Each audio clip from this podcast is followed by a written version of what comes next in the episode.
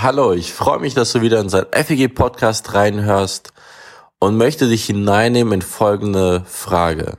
Wie sollte ein Gottesdienst aussehen? Hast du die Frage schon mal gestellt? Vielleicht denkst du gerade an deinen eigenen Gottesdienst und vielleicht kannst du ihn sogar im Kopf schon durchspielen, weil viele Gottesdienste in Gemeinden Sonntag für Sonntag nach Schema F ablaufen. Und doch wird sich um Gottesdienste viel gestritten. Also Musik. Wie viele Lieder sollen vorkommen? Eins, fünf, zehn? Was für Lieder? Wer betet im Gottesdienst? Nur der, der den Gottesdienst leitet. Dürfen alle mitbeten? Betet man nur allgemein oder spezielle Fürbitten für bestimmte Personen? Feiert man das Abendmahl einmal im Monat oder jeden Sonntag? Wie lange ist die Predigt? Fünf Minuten? Bis anderthalb Stunden ist wahrscheinlich alles dabei. Eine Predigt, zwei oder drei Spendensammlungen. Was wird verkündet oder beziehungsweise angesagt? Und da gibt es noch viele weitere Fragen, die da in den Topf geworfen werden. Es ist spannend, mal in die Geschichte zu schauen. So, in den ersten Jahrhunderten entwickelte sich eine Tendenz, gerade in der katholischen, römisch-katholischen Kirche, dass das Abendmahl der Höhepunkt des Gottesdienstes war. Jeden Sonntag wurde Abendmahl gefeiert und das war so, worauf alles hinauslaufen sollte. Später mit Luther entwickelte sich eine andere Tendenz, so dass Luther die Predigt, die Wortverkündigung viel stärker in den Fokus gesetzt hat und sagte, das ist so das Kernstück, das Herzstück. In der Zeit danach wurde die Predigt immer länger das Verständnis von Predigt änderte sich, so dass irgendwann gesagt wurde, ja, die Predigt ist eigentlich eine Erbauung für die Leute, die da sind.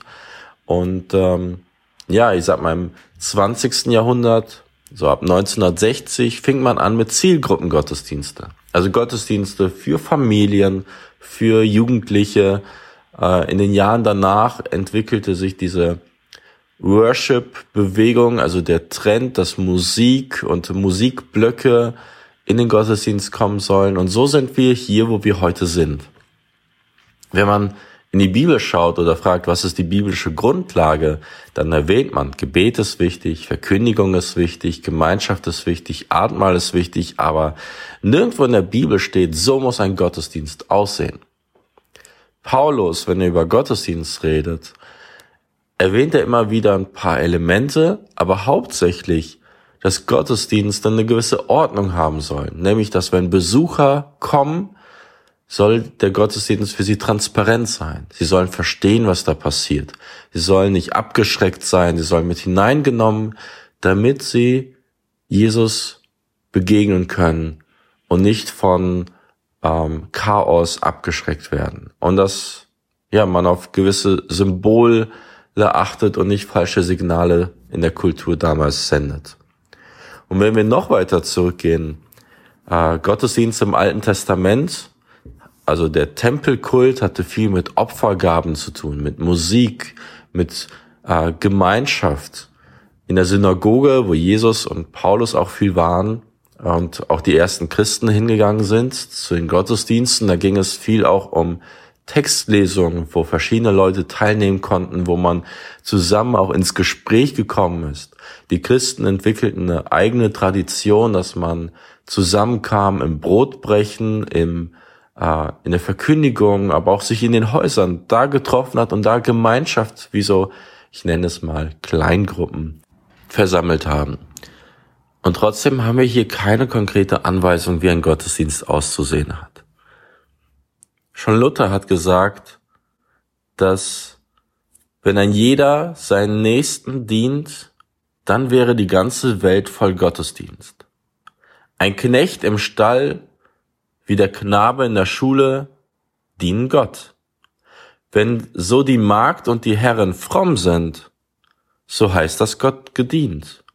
So wären alle Häuser voll Gottesdienst und aus unseren Häusern würde eine Kirche, weil dort Gott gedient wird. Also wie kommt Luther auf den Gedanken, dass unser ganzes Leben ein Gottesdienst sein soll und es nicht nur um die Veranstaltung am Sonntag geht, sondern unser ganzes Leben. Tatsächlich sagt die Bibel dafür darüber sehr viel. Die Propheten sind voll davon, dass sie die Menschen erinnern, es geht nicht um die Opfergaben, es geht darum, sich um Witwen, um Waisen zu kümmern, die Menschen im Blick zu haben. Römer 12 beginnt damit, dass er sagt, dein ganzes Leben soll ein Gottesdienst sein, in dem du dich voll und ganz Gott hingibst, ähm, dein ganzes Leben bereit bist, Gott zu widmen und dich auch um Menschen kümmerst. Und das macht mich demütig. Und das ändert meinen Blick von Gottesdienst. Es macht mich demütig, wenn ich sehe, ein Gottesdienst ist nicht so, wie ich es gern hätte, ähm, dann ja, es ist eine Tradition, es ist eine Möglichkeit, Gottesdienst zu feiern. Es muss nicht immer nach einem bestimmten Schema laufen. Und es muss nicht immer so laufen, wie ich es gern hätte oder gewohnt bin, sondern es gibt viele Ausdrucksformen.